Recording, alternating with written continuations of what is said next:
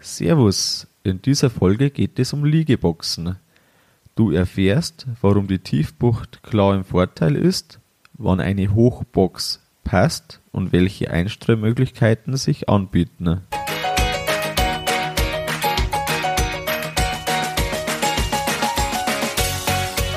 Herzlich willkommen beim Kuhstall Bau und Umbau Podcast.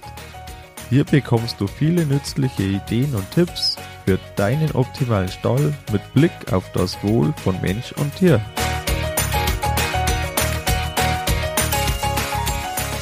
Schön, dass du da bist. Ich bin Gusti Spötzl und ich unterstütze Milchkuhhalter, die richtigen Entscheidungen für ihren Stallbau oder Umbau zu treffen und eine für sich optimale Lösung zu finden, ohne jemals schon einen Stall geplant und gebaut haben zu müssen. Grüß dich zur heutigen Folge. Seit längerem überlege ich, wie die Liegebox vom neuen Stall aussehen soll. Am Anfang möchte ich dir jetzt ein paar Fragen stellen. Wenn du verschiedene Betriebe besuchst, erkennst du die Unterschiede in der Sauberkeit der Kühe? Siehst du Unterschiede bei offenen Stellen an den Gelenken? Wie sieht die Liegebox dazu aus? Wie sieht sie bei besonders sauberen Kühen aus und bei nicht so sauberen Kühen? Wie sauber sind deine Kühe? Und wenn du bestehende Liegeboxen hast, wie kannst du diese verbessern? All diese Fragen werden wir jetzt halt beantworten und in den nächsten einigen Minuten durchgehen. Zuerst vorweg möchte ich dir ein paar Sachen nennen, die egal bei welcher Liegefläche du auch immer mal hast oder schon hast, welche da wichtig sind. Zum Zweiten möchte ich eingehen auf Hoch- und auf die Tiefbucht. Ich möchte beide Systeme vergleichen. Und wenn du be bestehende Liegeboxen, vor allem Hochboxen hast, wie du diese verbessern kannst. Vorneweg schon mal. Es wird niemals ein Kompoststall werden. Kompoststall, der gut läuft, ist eigentlich eins von den besten Sachen, die man sich so vorstellen kann, weil die Kuh uneingeschränkt Platz hat, immer eine weiche Liegefläche hat und einfach wirklich sauber ist und wirklich einfach da einwandfrei liegt und drin sich aufhält. Wenn du Interesse am Kompoststall hast, kann ich dir den Kuhverstand Podcast mit der Folge 65 empfehlen. Dort führt Christian Völkner ein Interview mit jemandem, der einen Kompoststall selber hat und da bekommst du wirklich viele Infos dazu. Den Beitrag dazu habe ich dir verlinkt in den Show Notes. Und man muss wissen, die Liegebox, die hat der Mensch erfunden und nicht die Kuh. Der Mensch hat sich hier ein System erschaffen, wie er die Kuh so, wie er das brauchen kann, unterbringt und gleichzeitig die Kuh trotzdem noch bestmöglich ihre, ihr Liegeverhalten ausleben kann. Die Ansprüche, die eine Liegebox hat, das nehme ich jetzt vorweg, ist eigentlich selbstverständlich. Du musst eine, ein trockene, eine trockene und saubere Liegebox haben. Es soll möglichst keine Einschränkungen des Bewegungsraums für die Kuh sein und da entsteht halt immer ein Konflikt zwischen sauberen Boxen und andererseits genug Platz für die Kuh. Die Matratze soll verformbar sein und ein Hauptpunkt, äh, der mit Einstellungen möglich und veränderbar ist, das sind äh, die Boxenabtrennungen. Wenn du Blankstellen feststellst, zum Beispiel ähm, so einen halben Meter vom Bugbrett weg ist eine Standsäule und da ist immer ganz blank alles geschliffen.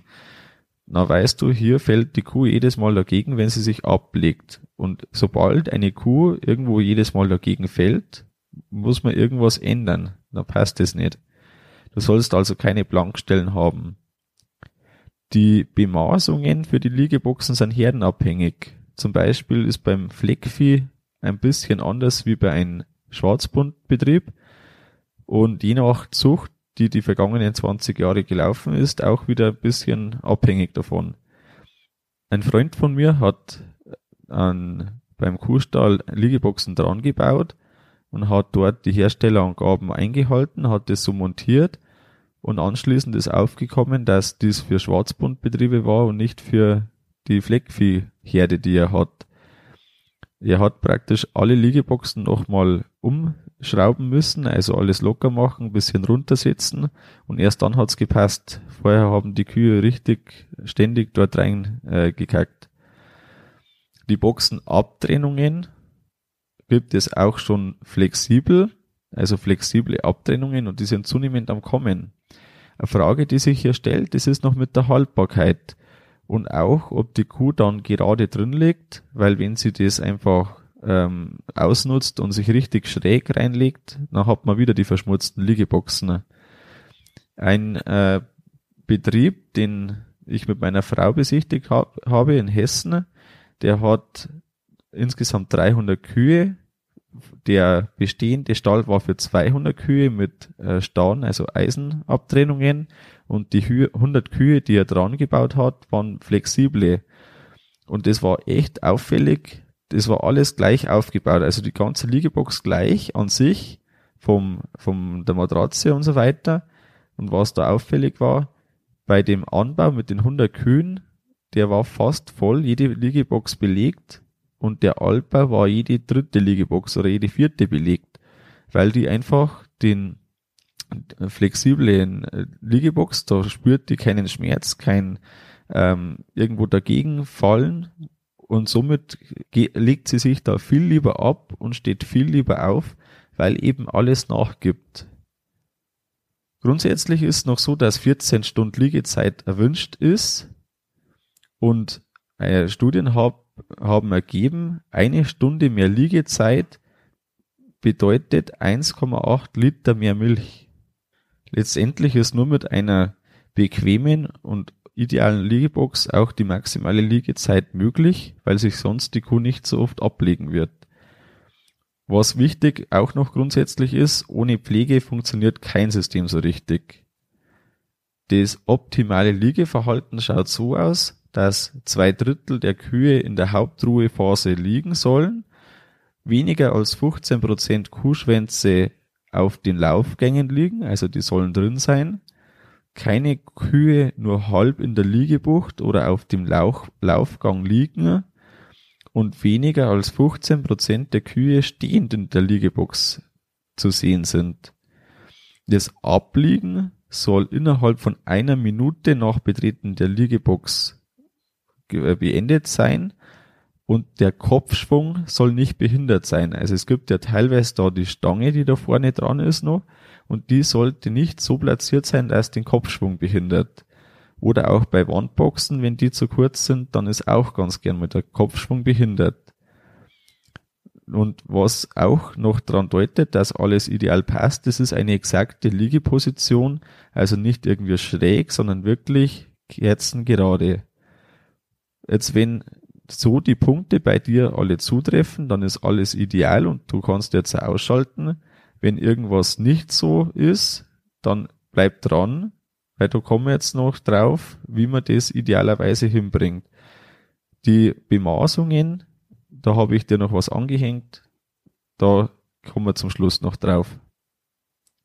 Jetzt möchte ich dir erst einmal drei Punkte zur Hochbox und dann drei Punkte zur Tiefbox nennen. Zur Hochbox erstens. Die Gummimatte drauf, da gibt's unterschiedliche Stärken, verschiedene Ausführungen. Es gibt Bahnenware oder Einzelmatten. Dann gibt's Wasserbetten. Da weiß ich jetzt nicht, wie aufwendig die nicht, äh, zum Montieren sind und wie wartungsintensiv das Ganze ist. Ich wäre da eher vorsichtig. An sich ist wieder die gleiche Oberfläche wie auch bei den Gummimatten. Ganz wichtig, egal welche Gummimatte, es dürfen niemals Pfützen entstehen. Die Einstreu drauf, die sollte unbedingt vorhanden sein. Unbedingt Strohmehl würde ich empfehlen, machen wir auch so, funktioniert ganz gut, kenne ich viele Betriebe, die das machen und das gut funktioniert. Und wir äh, machen vor dem Strohmehl noch einmal am Tag ein bisschen Kalk drauf, weil dann hat man einfach die, ja, Milch, die vielleicht irgendwo vorhanden ist oder auch der Dreck, dass die Keime da sich nicht so etablieren können. Und eine Aufkantung hinten und ja, mit irgendwo 10 Zentimeter und dann eine Strohschicht dahinter, die verhilft der Hochbox, dass einfach die Einstreu ein bisschen besser drin bleibt und wertet sie somit auf. Die Tiefbox, drei Punkte zur Tiefbox. Erst einmal, was muss man schaffen? Wichtig ist, dass gleichmäßig eingestreut ist, dass die Oberfläche immer trocken ist. Das ist das gleiche wie bei der Hochbox. Wir brauchen eine ebene Fläche, die ohne Mulden ist. Und da hat es mal einen Versuch gegeben zur Liegezeit und man hat festgestellt, dass die Liegezeit abnimmt, je weiter der Einstreuzeitpunkt weg war. Viele streuen einmal oder alle zwei Wochen sogar bloß ein, also einmal pro Woche oder alle zwei Wochen. Und pro Zentimeter Entleerung der Box geht die Zeit um etwa zehn Minuten zurück. Und da ist eben rausgekommen in einem Versuch, dass eine halbe Stunde weniger nach nur einer Woche Liegezeit vorhanden war. So, zweitens eingestreut wird mit Stroh. Zum Beispiel, also ich komme jetzt auf die verschiedenen Einstreumöglichkeiten. Zum ersten das Stroh. Da ist teils sehr, sind teils sehr hohe Verluste in der Liegebox, gerade bei den richtig aktiven Kühen. Aber im Prinzip geht das recht gut, je nachdem, wie man heute Stroh beschaffen kann. Was auch oft gemacht wird, Kalkstrohgemisch. Da ist der Vorteil, dass das etwas hygienischer als Stroh ist, ist deutlich fester in der Liegebox drin. Das ist ein wesentlicher Vorteil und es ist auch weit verbreitet, das System. Wichtig dabei ist, dass man Wasser zugibt, dass das richtig fest werden kann. Was man ein bisschen beachten muss, das ist erhöhter Mischwagenverschleiß. Also gerade wenn die Messer dann stumpf sind für das Silo, dann ist der Nachteil eigentlich relativ groß da. Oder man muss halt einfach öfters nach äh, einfach äh, mit der Wartung etwas besser hinterher sein. An sich auch gut funktioniert, dass man Mist hernimmt, also entweder Pferdemist, Kälbermist oder von der Abkalbebox. Teilweise werden sogar Siloreste verwendet, die irgendwie ähm, grau geworden sind. Das funktioniert grundsätzlich. Wichtig ist halt da, dass man Matratze zustande kommt, die herhält und eine Beschaffung ist so ein Thema wie gleichmäßig, dass man halt den Mist beschaffen kann. Gerade wenn man jede Woche einstreut, dann muss da einfach dann auch genug da sein jedes Mal. Manche verwenden Kompost. Kompost ist prinzipiell gut. Bei einigen ist er aber schon so fest geworden, dass sie ihn wieder rausgebackert haben. Beim Kompost ist halt immer ein Thema, je nachdem, wo man den her hat, wie viel Müll das dabei ist und auch wie der beschaffen, also wie die Beschaffung dann äh, funktioniert. Ähm, kann eine interessante Alternative sein, ähm, je nachdem. Einer meiner Favoriten ist äh, separat, also die von der Gülle-Separation, den festen Teil. Und gerade in Kombination mit Biogasanlagen habe ich schon öfter Milchviehbetriebe gesehen, die das hernehmen. Und das ist eine wirklich saubere Sache. Es sind äh, teilweise Dünkelspelzen, hat noch jemand drüber gemacht. Das muss aber nicht sein, das funktioniert auch so. Ähm, grundsätzlich wird da einfach eingestreut, eben gemacht und dann ist es ein richtig weiches Bett für die Kühe. Offiziell ist nicht ausdrücklich erlaubt und nicht ausdrücklich verboten. Wir haben ja in Bereich, der, dass das geduldet ist und gerade wenn man jetzt halt keine Biogasanlage dazwischen hat, ist man halt einfach vom hygienischen her, ähm, ja, muss man testen. Ne? Also für mich ist das einer der Favoriten. Ne? Dann machen noch manche Sandbettwaben drunter, also praktisch auf dem Beton Sandbettwaben mit Sand ausgefüllt und dann kommen noch so fünf bis zehn Zentimeter Einstreu rein. Und hier ist vom Grundsatz her dass die einen sagen, das ist super und hat wirklich eine Verbesserung gebracht und andere habe ich schon getroffen, die sagen, das ja, hat jetzt überhaupt nichts gebracht und eigentlich nur einen Haufen Geld gekostet. Ähm, am besten einfach bei ein paar Liegeboxen probieren, wenn man mit dem Gedanken ernsthaft spielt und wenn es bei den paar Liegeboxen wirklich gut funktioniert, dann ja, warum da nicht auf überall machen? Dann gibt's noch Sand. Sand ist im Prinzip das Beste, was es gibt. Allerdings ist leider die Gülletechnik wirklich schwierig dabei. Und ich habe mal gehört, dass es als Sondermüll eingestuft wird. Ähm, dürft mich aber nicht, darfst mich aber nicht darauf festnageln. Ähm, ich habe mich jetzt drüber auch nicht mehr informiert, weil es praktisch in Deutschland nicht relevant ist.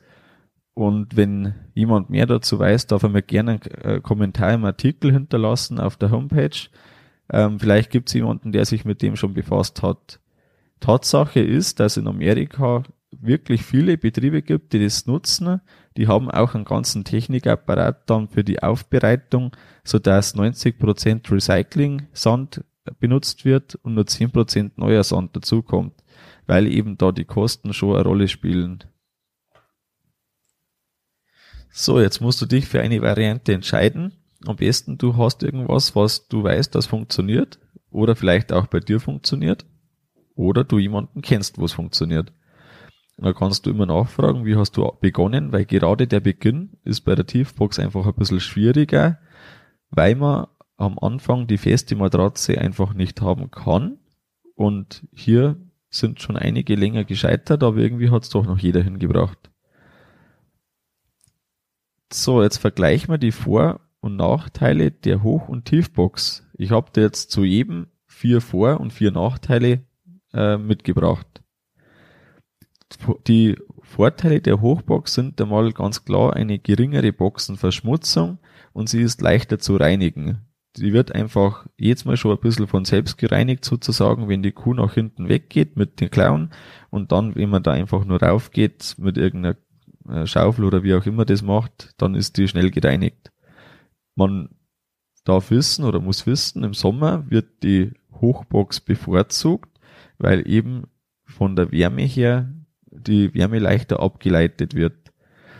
Und mit einem Fragezeichen äh, der Punkt, ob man eine bessere Hygiene hat, ähm, tendenziell ja, aber ich stelle ein Fragezeichen dahinter. Die Vorteile der Tiefbox. Wir haben einen deutlich höheren Liegekomfort.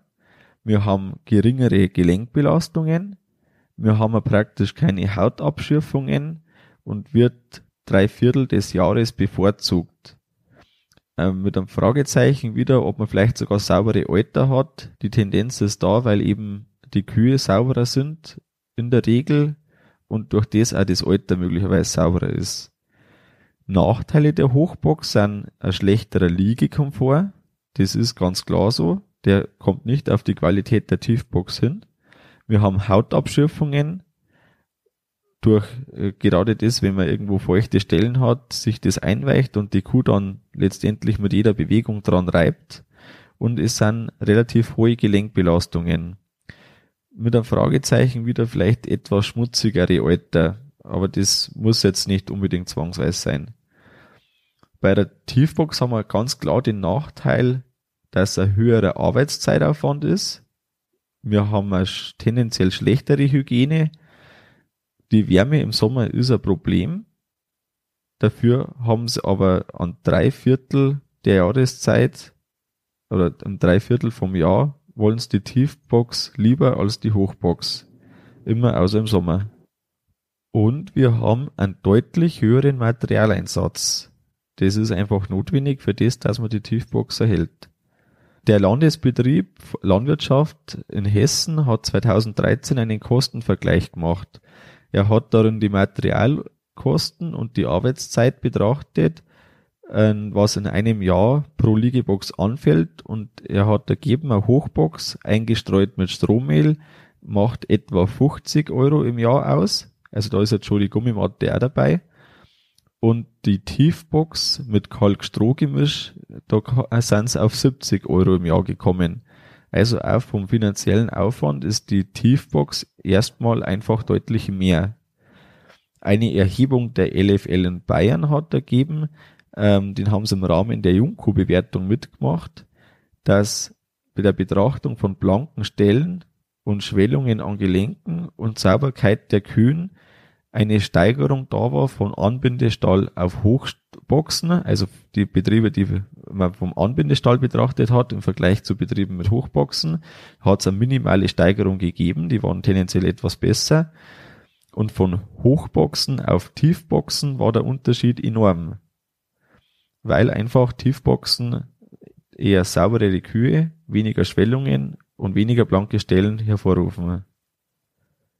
Wenn man jetzt eine Hochbox hat, eine bestehende Hochbox, und man möchte diese verbessern, da geht's am allerleichtesten, wenn man eine kleine Schicht Kalk drauf tut, also Liegeboxenkalk, darauf Strohmehl und hat über das, wenn man das zweimal täglich macht, oder Kalk reicht einmal und Strohmehl zweimal, ähm, hat man eine deutliche Verbesserung im Vergleich zu dem, dass man einfach gar nichts macht. Das was ja grundsätzlich auch möglich ist.